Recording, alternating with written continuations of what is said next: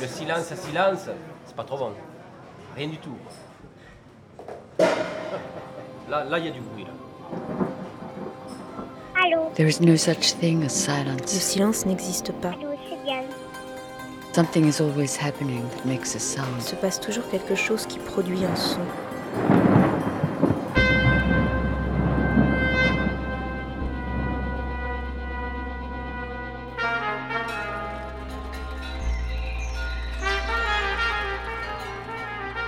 Récréation sonore.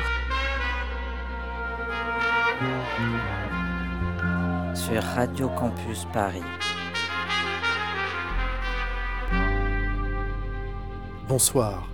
Et pour le troisième dimanche, bienvenue dans la maison, la maison de récréation sonore dont la porte reste ouverte jusqu'au 13 décembre. Quoique, ce soir-là, Abby McNeil vous parlera sûrement de The House et de The Door.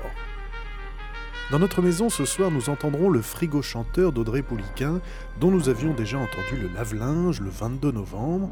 Ensuite, on visitera les trois chambres et un piano de Sarah Jacquet du collectif Transmission.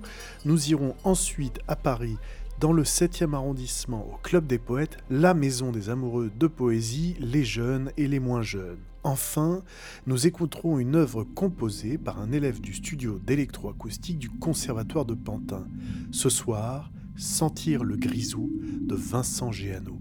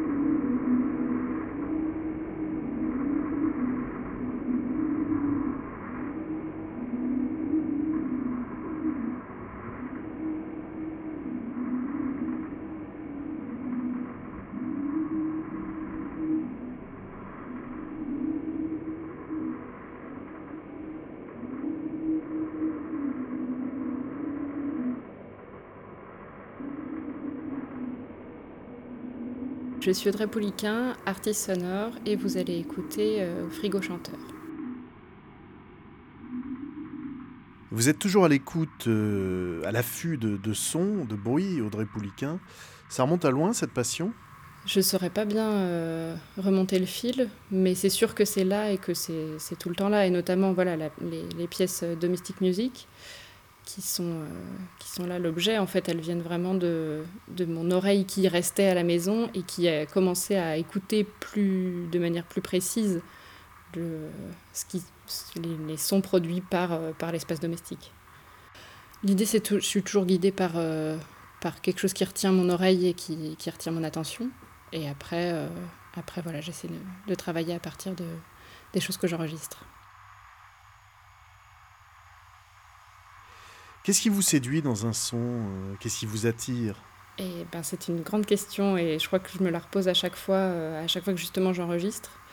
Euh, je crois que je suis quand même plutôt attirée par, par les drones, par les bourdons, par des sons qui, qui durent comme ça, qui sont lancinants, qui, qui se font parfois oublier et qui, qui, quand on prend conscience qu'ils sont là, euh, donnent une autre valeur, une autre, une autre dimension en fait à l'espace. Voilà, je crois que c'est plutôt des sons, euh, des, sons qui, passent inaperçus parfois, qui, qui m'intéressent. Washing Machine, qu'on a écouté il y a deux semaines, semble plus pop du fait probablement du rythme du lave-linge. Frigo chanteur, donc ça vient d'un frigo, une machine au son a priori continu, proche du drone, une matière a priori plus monotone, euh, pour laquelle on imagine qu'il faut euh, déployer des efforts de montage et de traitement pour en tirer quelque chose. Pour le coup, je pense que ça tient aussi à, à la, à la source, en fait, qui était très, elle-même très abstraite. En fait, ce frigo avait un chant absolument incroyable. Je, voilà, euh, depuis, il, il fait plus partie de, mon quotidien sonore parce que euh, je m'en suis débarrassée, mais, euh, mais il, avait vraiment en lui-même en fait un son euh, comme ça. Et alors après, je pense que j'ai pas poussé les effets beaucoup plus. euh, c'est que ça tient effectivement plus de la source, mais, mais effectivement la machine à laver était plus complexe à travailler parce que parce qu'il y a ce rythme euh, qui est très que pour le coup la force est, la, source est beaucoup plus forte en fait. Euh, Elle a une espèce d'inertie comme ça euh, et, ça pose oui plus de, de questions parce que parce qu'on rajoute cette question du rythme qui est extrêmement euh, enfin, voilà c'est un cycle de machine à laver quoi.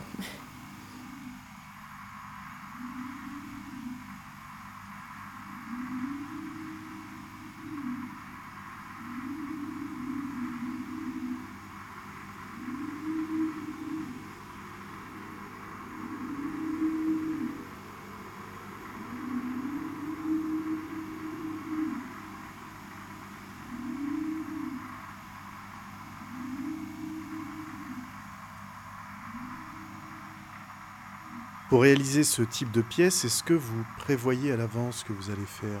Qu'est-ce qui vous guide? Je crois que je l'entrevois avant, mais qu'après c'est vraiment une question d'écoute et de, et de feeling en fait. Euh, C'est assez intuitif euh, comme travail. euh. C'est vraiment l'oreille qui guide de bout en bout et, et le, et les hasards aussi de voilà l'enregistrement. Ce qui était plus compliqué aussi, c'est que voilà, c'est c'est ce- autant pour enregistrer une machine à laver, enfin en l'occurrence là, comme je l'ai fait, il suffit de la lancer. Autant euh, le frigo, il chantait quand il voulait. Et, ce qui pose euh, voilà, d'autres problématiques. Et, euh, et voilà, et des problématiques aussi de. alors, c'est étrange, mais de pollution. Voilà, éventuellement, il y avait des voitures qui passaient dans la rue et tout ça. Alors, certes, c'était pendant le confinement, donc il y en avait moins. Mais il n'empêche que, il me semble qu'on entend. Et, et c'était un peu le jeu de est-ce que, est que je garde la, voiture qui passe ou pas et, finalement, il y en a au moins une ou deux, je crois, qui, passent pendant le- l'enregistrement et, que j'ai gardé euh, dans le montage. Et elles, se font plus ou moins avec le, avec le frigo, ça devient une espèce de duo. euh.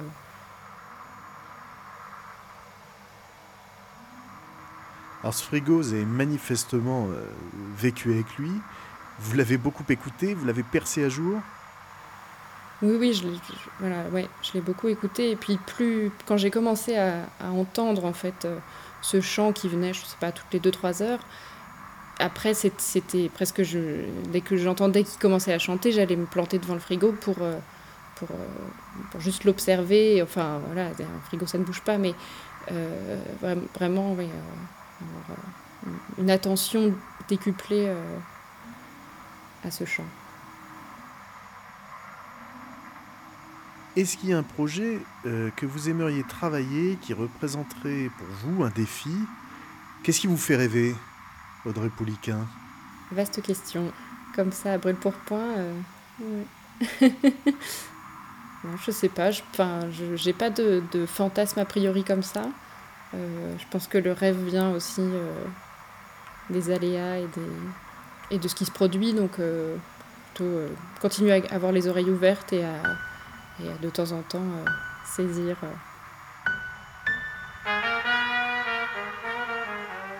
Récréation sonore. Mes oreilles ont vraiment adoré Trois chambres et un piano, à tel point que je l'ai écouté plusieurs fois. Dans ce documentaire simple, chaleureux et instructif, Sarah Jacquet du collectif Transmission a recueilli le récit d'Anne-Laure qui, avec Julien, son compagnon, a construit sa maison.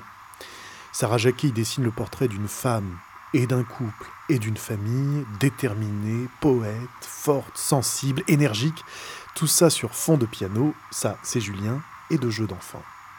Dans une trentaine de minutes, vous entendrez Sarah Jacquet, que Muriel Caes a interrogée.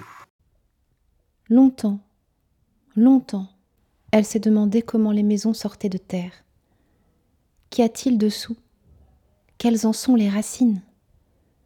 Au commencement, il y a ces chantiers sans forme intelligible pour son moi d'antan, et puis très vite des murs, un toit.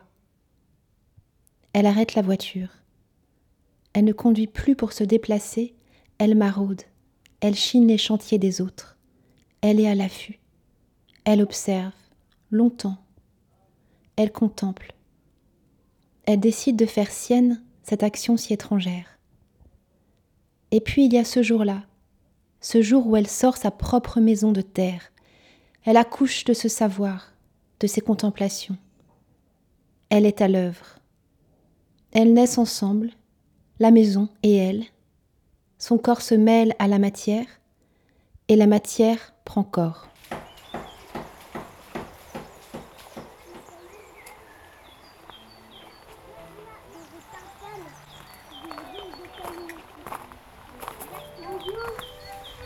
Ma maman, elle est dans la chambre déjà.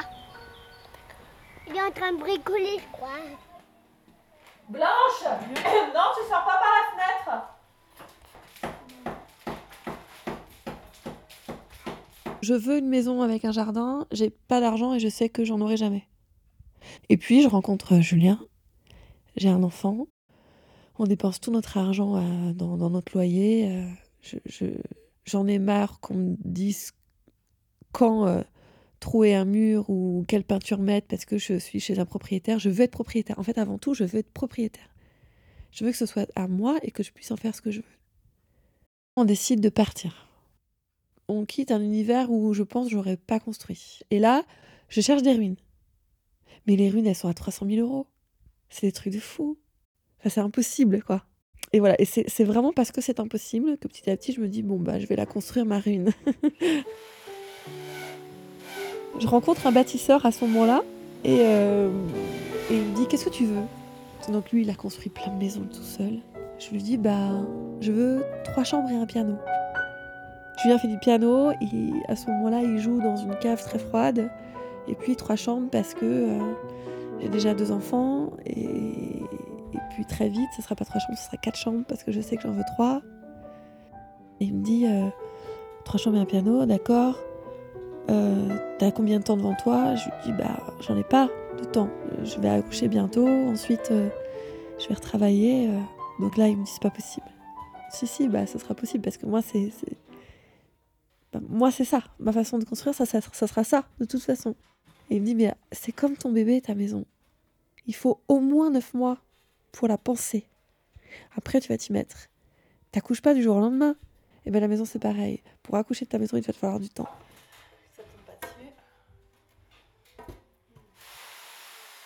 Je dessine les plans d'une maison idéale. On a envie de cyprès, on a envie euh, de ranger. Enfin, on a envie de, cette petite cour intérieure euh, romantique, euh, ce petit cloître. euh. On a plein d'images comme ça. Et donc moi, je les dessine.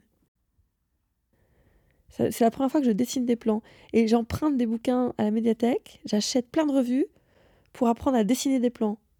J'apprends les échelles, j'apprends les types de traits, euh, j'apprends à représenter les fenêtres, les portes, tout ça dans l'été.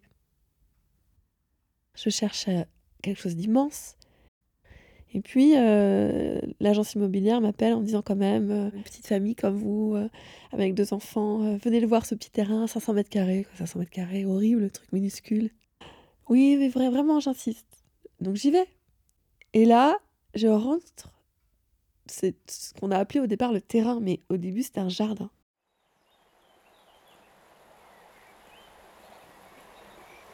Je rentre dans le jardin, il y avait des, des crocus à l'entrée, il y avait des lilas, euh, il y avait des, des fougères, euh, il y avait des pivoines, une énorme pivoine. euh, c'est le jardin d'Éden. C'est beau, ça me. Oh et, et je, je sens à ce moment-là que mon bébé se retourne dans mon ventre se mettre en position euh, de naissance. Donc c'est là, c'est chez moi. Je reste à l'écoute de ça et je me retourne vers elle, je dis j'achète. Je reste des heures, des heures dans ce jardin. Je regarde la course de soleil. Je marche dans le jardin. Je, je dis à Julien, tu vois là, ah bah là tu marches dans la cuisine. Là tu marches dans le salon. Ça te plaît le salon là? Oh mais j'en sais rien, je vois rien. Moi je vois. Je mets des bâtons au sol. Et moi je vois. Je vois l'objet fini. Et je me rends compte que Julien voit pas. Et ça m'agace. C'est évident pourtant. Tu la- Elle est là, tu la vois pas. Bah non, c'est caché.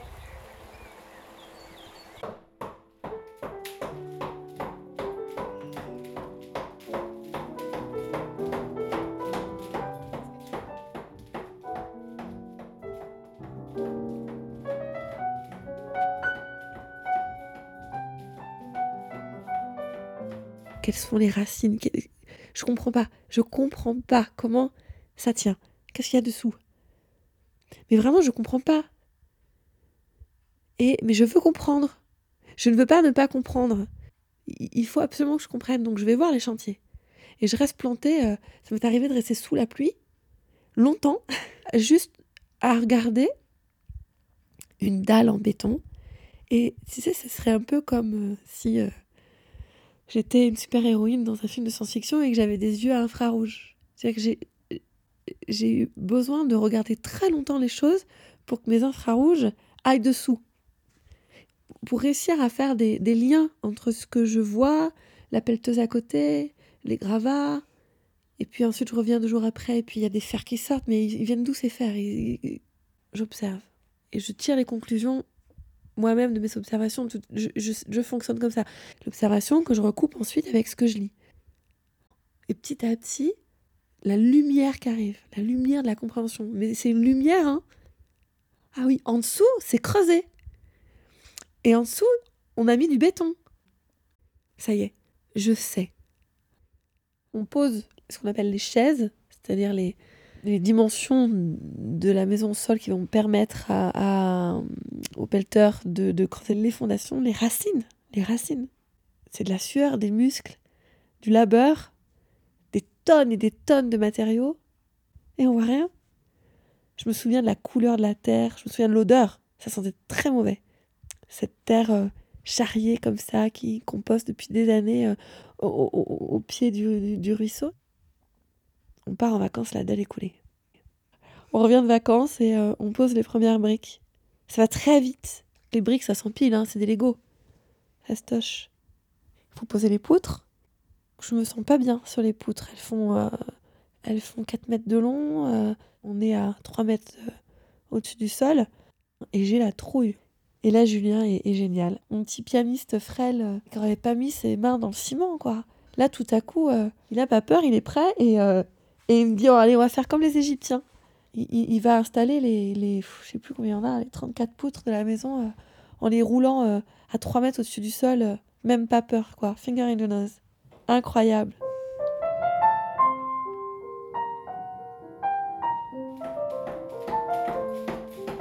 Qu'est-ce qu'il y a, ça? Non, je vais voir. T'as envie de voir Allez, faut que pas- Ah, il faut que tu prennes pour l'école. Euh, faut que tu prennes ma- la pochette jaune sur mon bureau pour donner à ta maîtresse. C'est marqué lundi et jeudi dessus.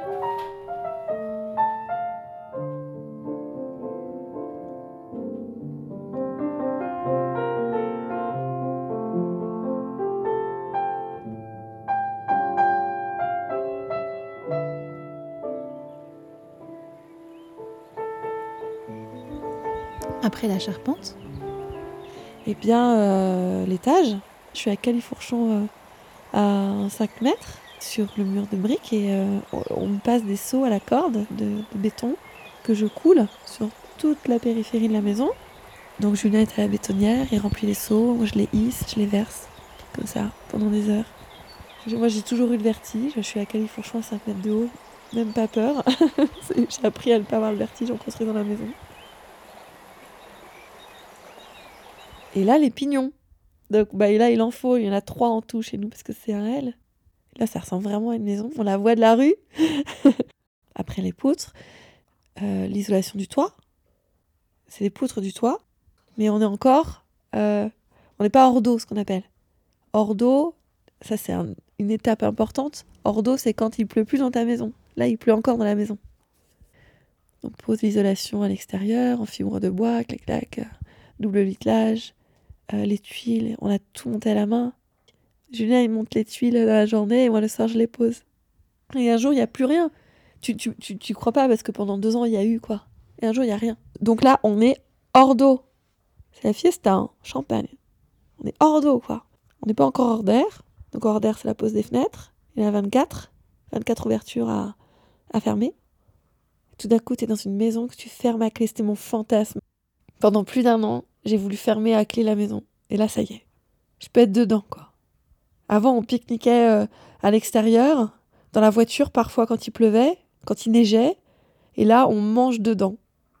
On a la bouilloire, on a la malle, dedans il y a des soupes toutes faites, on mange sur le chantier, porte fermée. On fait livrer le poêle. Et pour livrer le poêle, je me souviens, il y avait, il y avait deux enfants, mes deux garçons qui sont là. J'apprends que le poêle va être livré le lendemain. Et j'ai pas fait le sol. Julien me dit euh, Tu vas y arriver. Je rentre avec les enfants, t'as toute la nuit. Il faisait froid, j'avais la trouille. Je suis toute seule dans une maison noire, enfin, l'électricité, on la prend au compteur à l'extérieur. J'ai vraiment la trouille. Et euh, il me dit euh, Tu vas y arriver. Il me dit Tu vas y arriver. Moi, je rentre avec les enfants, je m'occupe de tout, t'inquiète pas. Toi, tu vas y arriver. Je fais mon mortier dans la nuit, je, je chiale, je fais ça en pleurant. J'en peux plus, ça fait un an et demi qu'on est là. Cette nuit-là, c'était dur. Cette nuit-là, c'était vraiment dur. Je rentre, c'est fait, je suis fourbue, le lendemain, j'ai classe. Je devais pas être une bonne institut. Et euh, je rentre et on pose le poêle et on fait le premier feu. Il y a rien, il a rien. C'est un chantier. Mais il y a un feu. Il y a un feu et donc il y a un foyer. On peut pas vivre dans cette maison, mais euh, mais quand même, elle est là. Un toit, des charpentes, des poutres globales, pas Ouais. d'étage, Non, pas d'escalier. non, je vais le construire. D'ailleurs, le poêle est là et je vais construire l'escalier. Un escalier, symboliquement, c'est hyper fort.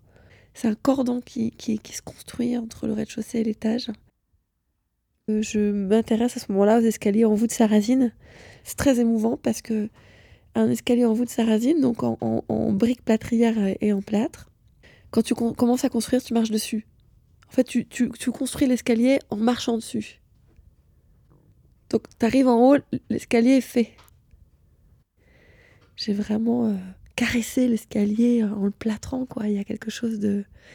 Et puis la brique plâtrière, c'est de la terre cuite, hein. c'est- très agréable. Tu la piles, tu, tu la mets dans le plâtre, tu l'utilises pour euh, combler les fissures. Il y a, y a, y a- c'est presque un- une danse du corps. Il y a une endurance du corps comme ça, qui fait des gestes un peu tout le temps les mêmes. Tu refais une tu la brasses, tu remontes sur l'escalier, tu piles la brique. C'est une chanson. J'adore ce travail. Les escaliers en voûte sérasine, c'est les escaliers les plus vieux du monde. C'est la brique et le plâtre qui tiennent ensemble. C'est un système de voûte et de contre-voûte. Tu as le sentiment de t'inscrire dans, un phénomène euh, ancestral. Tu viens revivre des, gestes euh, que d'autres ont fait euh, des siècles avant toi. Donc on fait les enduits en, écoutant beaucoup de jazz. Beaucoup Kate Jarrett. C'est l'album bleu et j'a- j'adore ce standard que j'écoute en boucle. Little Girl Blue.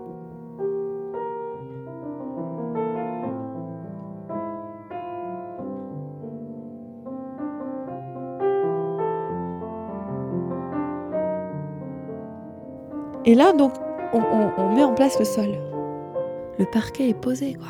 C'est incroyable, c'est immense, il n'y a rien. C'est beau. Je dis à Julia, ok, on emménage.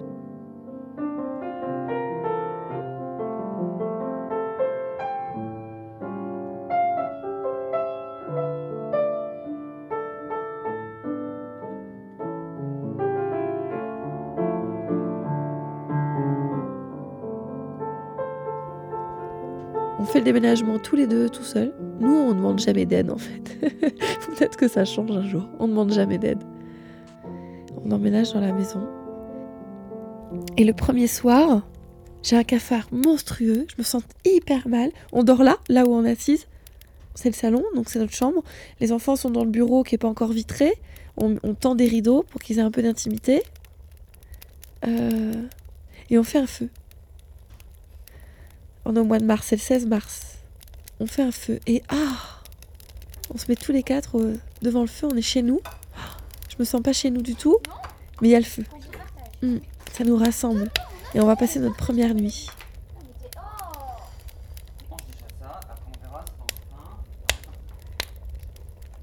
Et, euh, et j'y arrive pas, quoi. Donc, euh, on décide de regarder une série avec Julien et on regarde Friends. Et ça, ça a donné une ambiance incroyable au salon. On s'est fait une nuit de Friends. C'est comme si on avait amené quelque chose de notre intimité rassurante dans des murs qui sont froids, qui n'ont pas vécu, qui n'ont pas l'odeur de, de notre vie encore. Et voilà, on n'est plus parti. Le chantier a continué. Ça a été très vite. Et puis à un moment donné, je me suis attelée à l'étage.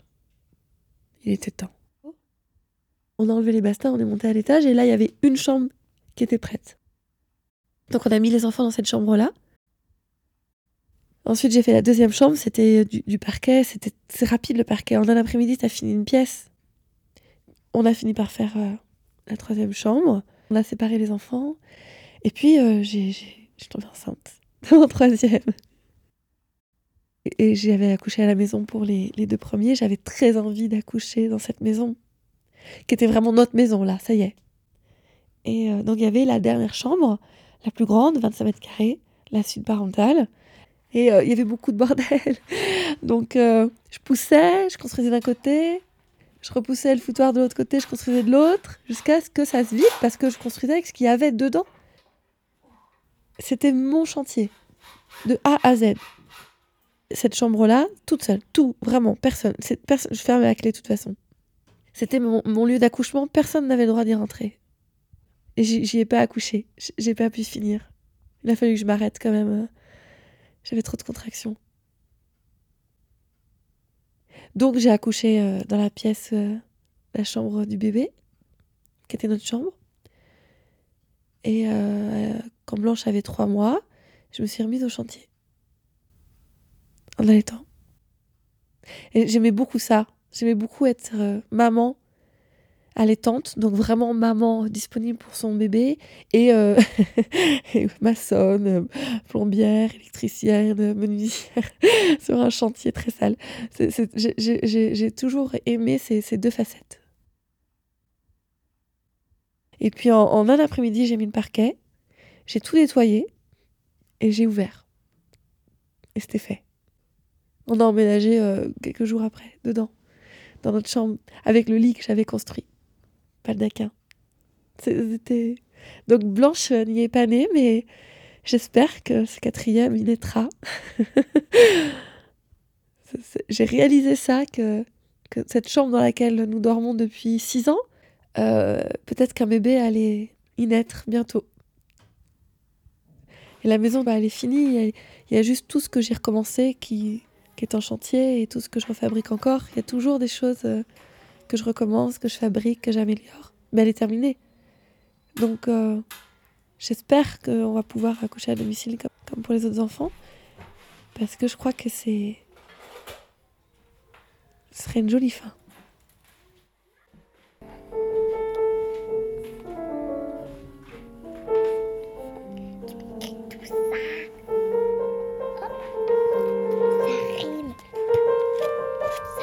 my mom like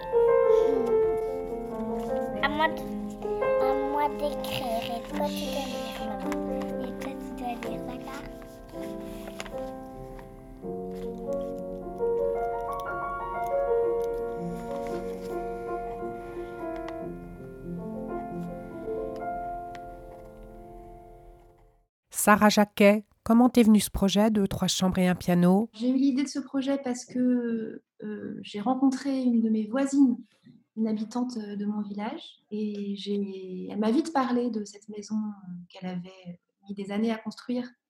Et à mesure qu'elle construisait les pièces, elle, avait, elle peuplait ses pièces d'enfants. Et je trouvais très forte sa parole. Donc j'ai eu envie qu'elle raconte la construction de la maison pièce par pièce pourquoi, comment ça avait commencé, ce qu'elle avait mis dedans, et ce que ça l'avait fait changer aussi, comment s'était déroulé dans le temps, et, et, comment cette construction de maison l'avait l'avait aidé à, aussi grandir en tant que femme et mère. Et, et au départ, euh, ce documentaire, cette pièce-là, je l'avais intitulée La maison ventre. Euh, et euh, je souhaitais la mettre en regard avec un autre témoignage d'une femme qui accouche seule dans une yourte, dans l'idée qu'elle aussi, en accouchant, se construisait en tant que femme parce qu'elle faisait le choix d'accoucher en liberté en dehors de l'hôpital euh, et donner naissance à cet enfant dans cette yourte seule, comme elle l'imaginait, de même que Canlor, comme elle l'explique au début, ne se retrouvait pas dans euh, le fait de, ne pas choisir, euh, que tout son loyer aille dans une location, que ce soit pas elle qui décide de la couleur. Elle voulait vraiment tout, tout décider elle-même, tout faire elle-même. Et hum, moi, bâtir une maison, c'est quelque chose qui me semble exceptionnel. Euh, être une femme institutrice, euh, n'ayant jamais fait d'études d'architecture, euh, prendre des bouquins à la médiathèque, observer les choses, apprendre, expérimenter, s'y mettre et mener ce projet jusqu'au bout, je trouvais ça complètement fou et magnifique. Et ça me plaisait de raconter cette histoire, c'était comme un, un exercice d'admiration. Et je trouvais que quand elle en parlait, c'était par moments très beau, très fort, très poétique, euh, très sensuel, très philosophique. Ce que ta pièce raconte, c'est à la fois une histoire de maison familiale, de maison foyer, mais c'est aussi l'aventure personnelle de cette femme, Anne-Laure. En tout cas, c'est une femme qui fait seule. Alors, dans le documentaire, on a son mari et ses enfants, mais son mari est présent. Il est présent, il a aidé, mais il a surtout gardé les enfants, il s'est beaucoup occupé des enfants. Euh, pour lui permettre de dégager du temps et elle a fait beaucoup, beaucoup de choses seule. Elle a toujours voulu construire une maison pour euh, y accueillir sa famille, des amis. Elle a vraiment pensé les choses, les espaces, les chambres, vraiment dans l'idée qu'il euh, fallait un espace pour son mari qui est pianiste, pour pas qu'il ait froid et qu'il soit bien installé, qu'il y ait un espace pour chaque enfant. Et elle pensait au tout début déjà en avoir, avoir une grande famille. Et euh, elle ne cesse de construire cette maison, de la changer, de l'améliorer, parce qu'elle-même ne cesse de changer. Elle-même en tant que femme, parce qu'elle a des enfants, mais aussi pour plein d'autres raisons. Et ce mouvement intérieur passe par, euh, par changer les, les meubles de place. Construire, casser, repeindre, bouger, taper, elle aimait beaucoup aussi euh, des choses très physiques comme, euh, comme la bétonnière, même si, elle se, même si parfois elle se cassait le dos. Il y a beaucoup de vie dans cette maison. Comment as-tu fait les prises de son? Je voulais qu'elle euh, voilà, voulais qu'elle raconte sur la durée. Donc on a fait un grand entretien qui racontait de A à Z la construction et, des, et puis des prises d'ambiance. Mais à chaque fois que je suis venue, elle n'était jamais seule puisqu'elle est rarement seule. Je pense qu'elle devait être toute seule parce qu'il fallait vraiment justement qu'il n'y ait pas de, n'y ait pas de bruit, parce que sinon la, maison respire, vit, les enfants passent, c'est toujours très vivant et très bruyant. Alors techniquement, j'ai aucun, fait aucun travail particulier sur euh, sa voix, c'est-à-dire que j'ai pris du son avec un micro mono, et puis j'ai posé ce son ensuite sur des ambiances en stéréo. Euh, mais c'est quelqu'un qui a une voix chaleureuse qui incarne beaucoup euh, qui aime beaucoup parler aussi, qui est beaucoup dans le langage. Il y avait Julien qui, euh, pendant qu'elle-même faisait des travaux, jouait. Donc parfois les sons de travaux sont mêlés à des sons de piano, mais parfois ils sont indissociables. C'est-à-dire qu'à des moments, j'aimais ce mélange de piano et de travaux. Et, puis les bruits d'enfants étaient parfois aussi euh, mêlés aux bruits de travaux qui étaient mêlés aux bruits de piano. Mais parfois, j'avais envie de continuer cette, ces bruits de travaux comme musique euh, et, je les ai fait se superposer. Et puis les sons d'ambiance de, nature aussi. Elle a ce jardin près d'un ruisseau, donc on entend aussi l'eau. Et je suis venue à un moment où il faisait chaud pour, euh, prendre aussi euh, le son des, cigales, des insectes qui montaient. Donc tous ces sons d'ambiance-là racontent cette maison pleine, vivante. Ta pièce a été produite dans le cadre du collectif Transmission. Peux-tu nous en dire un mot? Transmission, on, se formait et on apportait aussi des sujets, un sujet de projet documentaire personnel, pas trop long, pas trop court. C'est un projet qui a été élaboré euh, en discutant avec les passeurs de transmission et euh, en discutant d'abord de l'écriture, puis en prenant des sons, puis en faisant un premier montage, en recueillant leurs retours, en en rediscutant. Et c'est comme ça qu'il a évolué, parce qu'au départ, il devait être comme un diptyque, avec ces deux femmes qui font seules et qui se construisent en tant que femmes. Je pensais qu'il y aurait des échos évidents entre les deux histoires. Et finalement, cette construction de femmes, ce parallèle de construction de femmes était plus si évidente et il est apparu qu'à trois chambres et un piano se tenaient euh, toutes seules et qu'elle était déjà riche donc en discutant avec, euh, avec l'équipe de transmission, je me suis plutôt dit j'en fais deux. Et donc je me suis concentrée sur euh, trouver la forme euh, pour chaque, avec des retours nombreux et par plusieurs oreilles. Au moins, au moins deux paires d'oreilles. Et puis, et puis c'est bien aussi sur la fin de le faire écouter à encore d'autres paires d'oreilles qui, qui découvrent, qui sont plus loin. Et, et d'avoir euh, de nouveaux retours euh, là-dessus.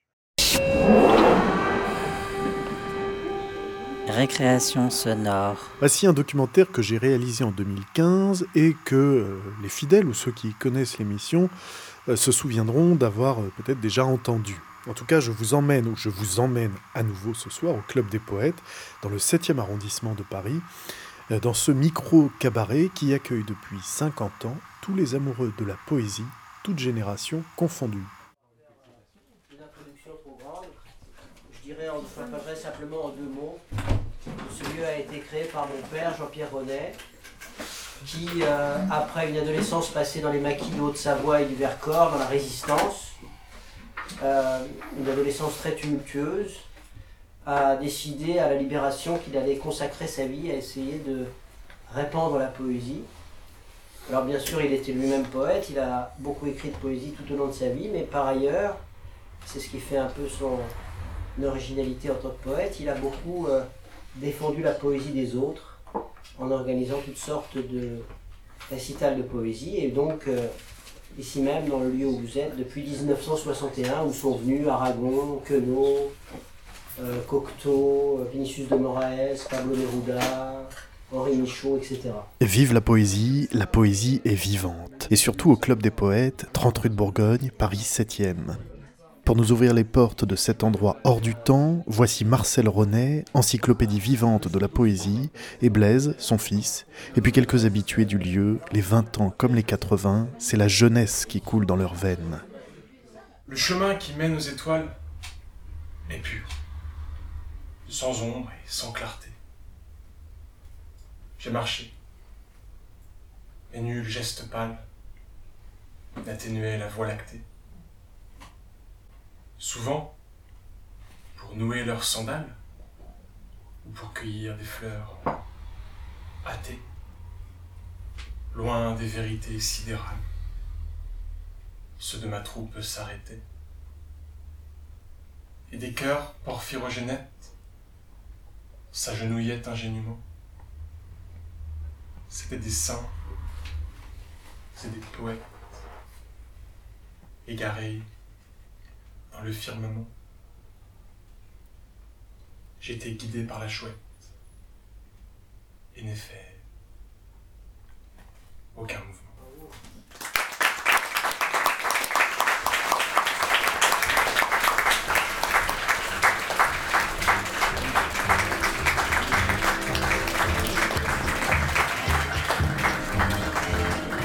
C'est en même temps un restaurant, un bar et, surtout un lieu où on peut venir quand on est en mal de poésie et écouter des poèmes. Alors ça se passe euh, trois soirs par semaine. Trois soirs par semaine, on peut venir dîner et après le dîner, il y a, on ne peut pas dire un spectacle, il y a un récital de poésie, de poésie de de tous les horizons et de toutes les périodes. Il est fréquenté, surtout maintenant, en ce moment, par beaucoup de jeunes, beaucoup d'étudiants. Et on voit que ça correspondait vraiment à un besoin, parce qu'il y, y, a 50 ans, c'était déjà comme ça, il y avait beaucoup de, jeunes qui venaient et qui, d'une part, écrivaient des poèmes et qui, qui n'avaient pas de lieu où, où les faire entendre, ou les montrer. Par les soirs bleus d'été, j'irai par les sentiers, picoté par les blés, fouler l'herbe menue. Quand les gens écoutent des poèmes, après ils ont envie de les lire, mais que ça c'est très important que les, que les poèmes soient dits. Rêveur, j'en sentirai la fraîcheur à mes pieds. Je laisserai le vent verser ma tête nue. Je ne parlerai pas, ne penserai rien. Mais l'amour infini me montera dans l'âme, et j'irai loin, bien loin, comme un bohémien, par la nature, heureux, comme avec une femme. Alors, je m'appelle Arthur, j'ai 22 ans. Euh, Je fais mes études dans une école d'art à Paris et euh, je, je me rends régulièrement ici pour euh, partager euh, avec de beaux esprits une vocation qu'on appelle la poésie. Euh, cette poésie, elle anime un petit peu euh, tous les gens inspirés, inspirants, qui veulent euh, faire partager leur, leur joie, leur joie de vivre ou leur déception. Je crois que pour réussir à tirer quelque chose de bon sur le papier, il faudrait peut-être avoir souffert un petit peu en amour et puis, disons, chercher quelque chose. Tou- Toujours ne pas s'arrêter, jamais baisser les bras et croire peut-être en des choses euh, qu'on ne voit pas, mais qui ont, euh, ils ont une empreinte profonde sur le réel. Comme disait Baudelaire, euh, ce que crée l'esprit est encore plus vivant que la matière. Alors ici, on travaille comme un laboratoire d'idées à rendre le réel plus acceptable qu'il ne l'est. Voilà. Ils se battent, combat terrible, corps à corps. Voilà déjà longtemps que leurs chevaux sont morts. Ils sont là, seuls tous deux dans une île du Rhône. Le fleuve à grand bruit roule, un flot rapide et jaune, le vent trempe en sifflant les brins d'herbe dans l'eau. L'archange Saint-Michel, attaquant Apollo, ne ferait pas un choc plus étrange et plus sombre. Déjà, bien avant l'aube, il combattait dans l'ombre. Qui, cette nuit, eût vu s'habiller ses barons avant que la visière eût dérobé leur front, eût vu deux pages blonds, roses comme des filles Hier, c'étaient deux enfants riant et leur famille, beaux, charmants. Aujourd'hui, sur ce fatal terrain, c'est le duel effrayant de deux spectres d'airain, de fantômes auxquels le démon prête une âme, de masques dont les trous laissent voir de la flamme. Ils luttent, noirs, muets, furieux, acharnés. Les bateliers pensifs qui les ont amenés ont raison d'avoir peur et de fuir sur la plaine, et d'oser de bien loin les épier à peine. Car de ces deux enfants, qu'on regarde en tremblant, l'un s'appelle Olivier et l'autre Anne Roland. Alors, euh, Marcel, Marcel Ronet, euh, 81 ans. Eh bien, je suis donc née à Alexandrie en 1932. Mes parents étaient grecs. Ils parlaient l'italien. Notre langue maternelle a été l'italien. Et ensuite, euh, ça a été le français qui a prédominé. Nous avons été au lycée français d'Alexandrie. Il y avait des Grecs, des Arméniens, des Italiens, des Arabes, des, gens vraiment de partout. Et tout le monde parlait français et s'entendait très bien. Il n'y avait aucun, aucun antagonisme.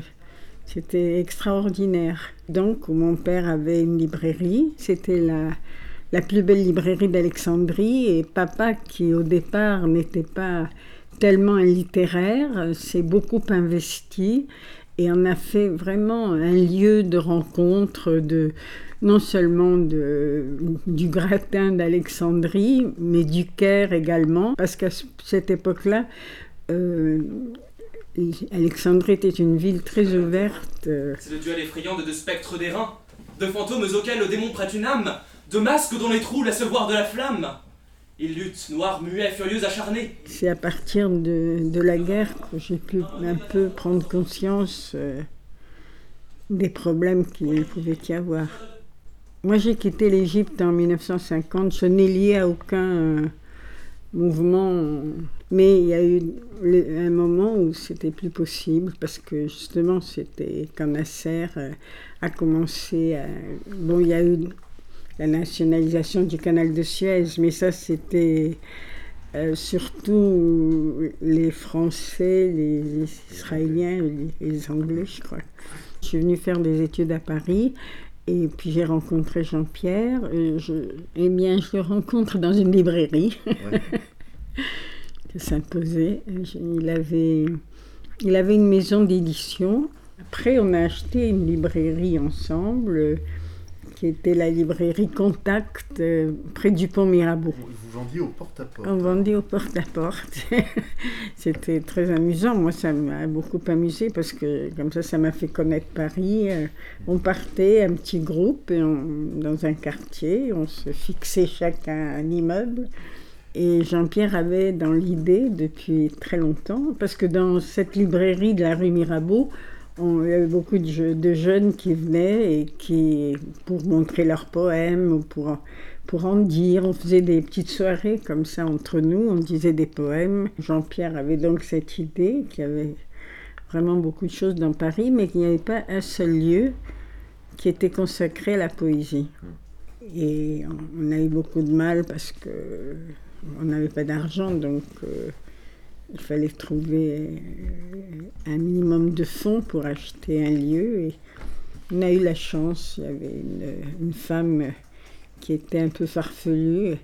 Elle était pharmacienne et elle avait acheté ce lieu pour changer un peu d'activité. Elle avait envie de se distraire.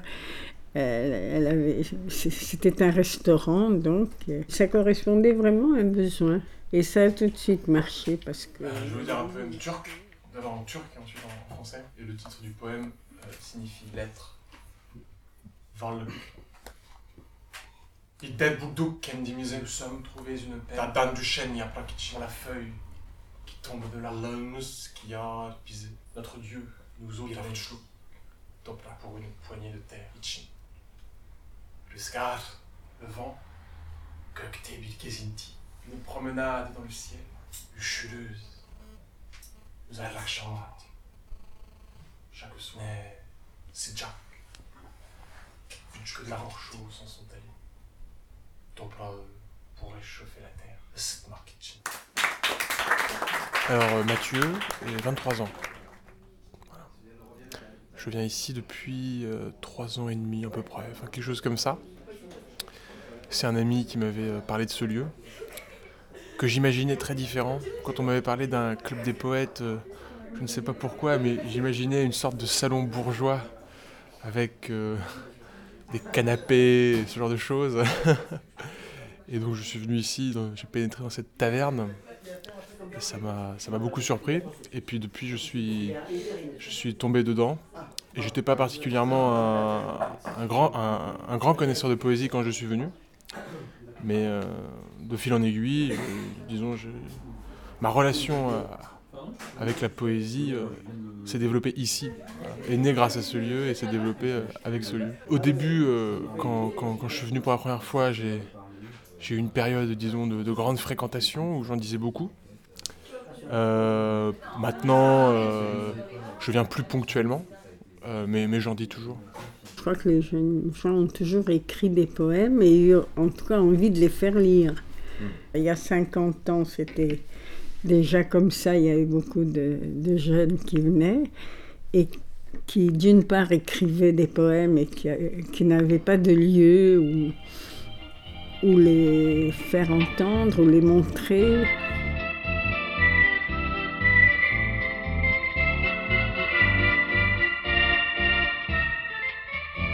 Je suis Denis, euh, j'ai 61 ans, je suis né en 1953.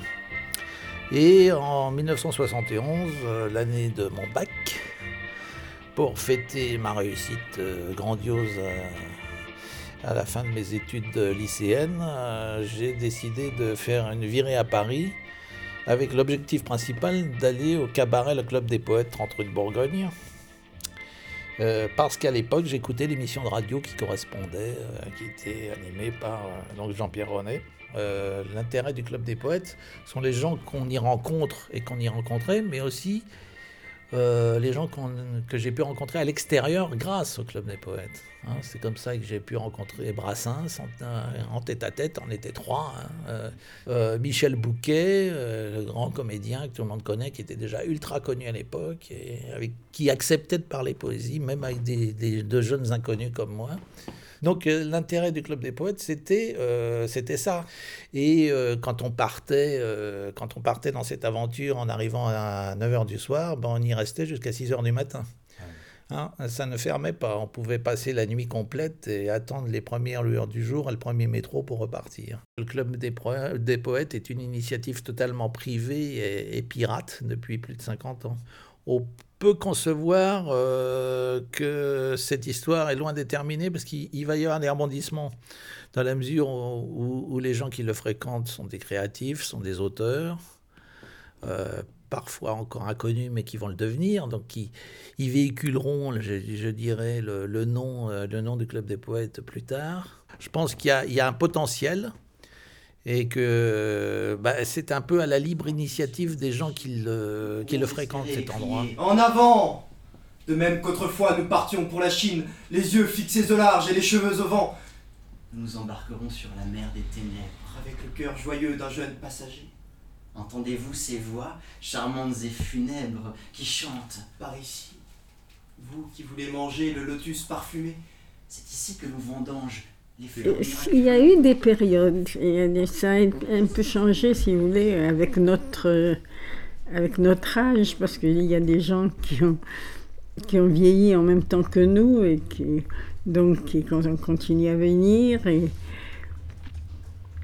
mais il y, a, il y a toujours eu quand même un, un grand nombre de jeunes qui venaient ça a été une découverte pour beaucoup de jeunes gens d'apprendre des poèmes et, de les dire en public. Alors donc Blaise a repris le, lieu mmh. et c'est lui qui anime les soirées et en même temps qui, qui en assure la, euh, la programmation, enfin qui annonce euh, ce qui va se passer, qui a un dialogue avec les jeunes gens. Alors ça, passe par Facebook, par, le site. Euh. C'est même pas une question de culture, la poésie. Hein.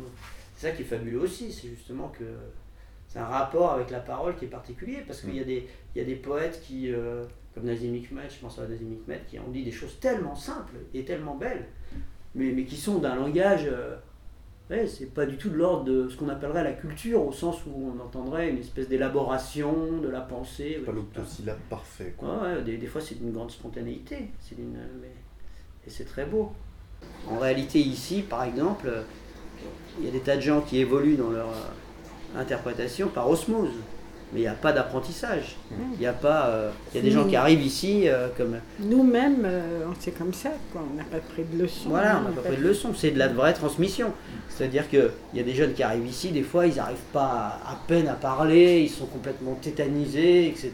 Et tout ça. Et puis petit à petit, ils prennent, ils prennent possession de leur propre voix. Il y en a un qui est très curieux aussi, c'est Marc. Tu vois, c'est le grand. Euh, ah oui, oui, Il a 22 ans. Il est venu ici, il connaissait pas Victor Hugo, il est venu en disant des Baudelaire et tout, etc. J'ai dit, tu devrais aussi euh, regarder d'autres choses, etc. Parce que c'est vrai, Baudelaire, tout le monde, chaque fois, on on parle que de Baudelaire. J'ai dit, jette, jette un œil euh, un peu à Victor Hugo. Il a lu tout Victor Hugo maintenant. Vrai. Tout Victor Hugo. Mais, mais c'est-à-dire, il a acheté les 14 exemplaires de Poésie Gallimard. Ah, ah là là. il a tout lu. Ah, c'est fantastique. C'est aussi ça qui est intéressant au club, c'est qu'on voit toute cette jeunesse euh, qui est, euh, pour qui le club va être un passage, va être un moment d'effervescence, va être euh, un moment justement où, où c'est important pour eux de s'apercevoir que qu'ils peuvent être reconnus pour, pour leur personnalité véritable, etc. Et tout ça. Et puis après, ils font leur chemin, on les verra peut-être pas pendant 20 ans. Enfin, y a des, ça arrive souvent des gens arrivent, à notre club, ils disent ah, je suis venu il y a 25 ans, etc. Quand j'étais étudiant, je venais euh, tout le temps, etc. Et, puis euh, ça, ça, ça aura participé de leur développement, c'est intéressant. Jetez-vous sur l'avenir, au vol, comme l'Indien sur les reins du cheval sauvage, et n'en cherchez pas davantage. Prenez votre monture au col, foncez, avalez le temps avant qu'il ne vous avale. Frappez des deux talons les flancs de la cavale. Yeux fermés, cheveux au vent, lèvres entr'ouvertes. Courez, courez à votre perte. Allez au-devant du temps. Faites voler en éclats horizon et raisonnement tout ce qui est inertement. Prenez les devants, bousculez Dieu comme une des reçues. Ruez-vous sur l'avenir avant que les vers ne vous mangent. Pressez votre cœur comme on presse une éponge. Faites-lui rendre tous les prénoms, tous les instantanés d'amour, tous les rêves inassouvis qu'il a stockés dans ses greniers, sur cette plage, cette photographie, cette barque, ton sourire, le premier de nos enfants, le second, mer, vent, sable, qui parle, taisez-vous. Laissez-moi seul avec ces bruits de pas dans le cimetière. Il est tard. Dire qu'il sera toujours trop tard. La grande nuit morte monte et persiste. Jetez-vous sur l'avenir ou par la fenêtre. Ne vous retournez pas. Laissez les autres suivre votre enterrement. Mais ne soyez pas du cortège. Opposez n'importe quoi à l'inertie, ne fût-ce qu'une plume ou qu'un flocon de neige, et que celui qui possède encore des yeux les ferme avant que le flocon ne fonde sous ses regards impuissants.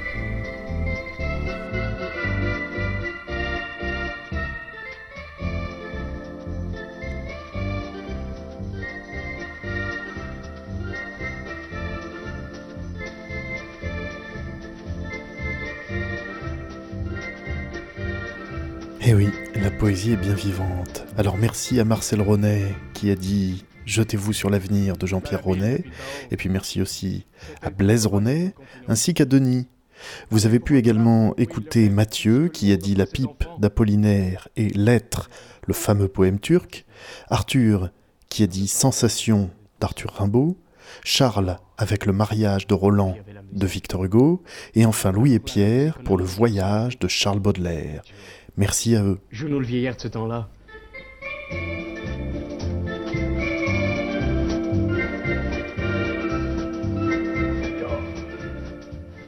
Vieille lune de Bilbao, que l'amour était beau. Vieille lune de Bilbao, fume ton cigare là-haut.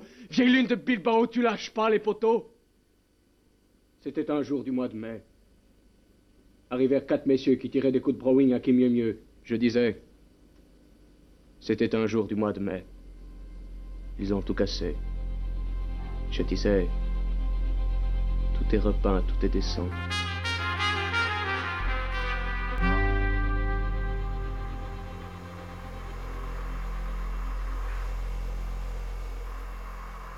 Comme chaque mois, le studio d'électroacoustique du Conservatoire de Pantin vous propose une œuvre musicale composée par l'un de ses élèves. Voici Sentir le grisou de Vincent Géano. Sentir le grisou, comme c'est difficile pour nous autres galibots. Assis autour du feu, qui peut se faire grisant à chaque instant, nous partageons le pain du temps qui passe. Alors, on se traîne et on rampe, recouvert de linge mouillé ou de cuir bouilli, tenant la flamme bien haut. Jusqu'à cet instant, celui où le volatile ne cause plus. Paraît-il qu'il est vif, qu'il pique légèrement les yeux.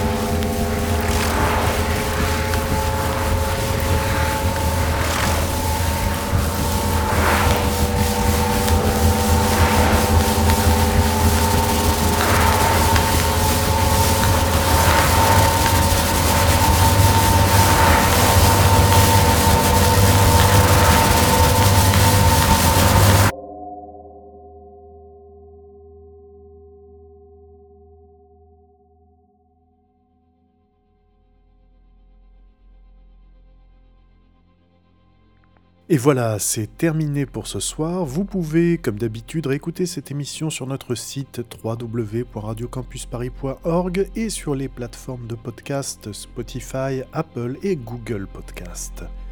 Dimanche prochain, mais uniquement en podcast, Abby McNeil vous propose une émission 100% en anglais. Le 20 décembre, on ouvre un nouveau cycle dans Récréation sonore et celui-ci sera consacré au repas. Salut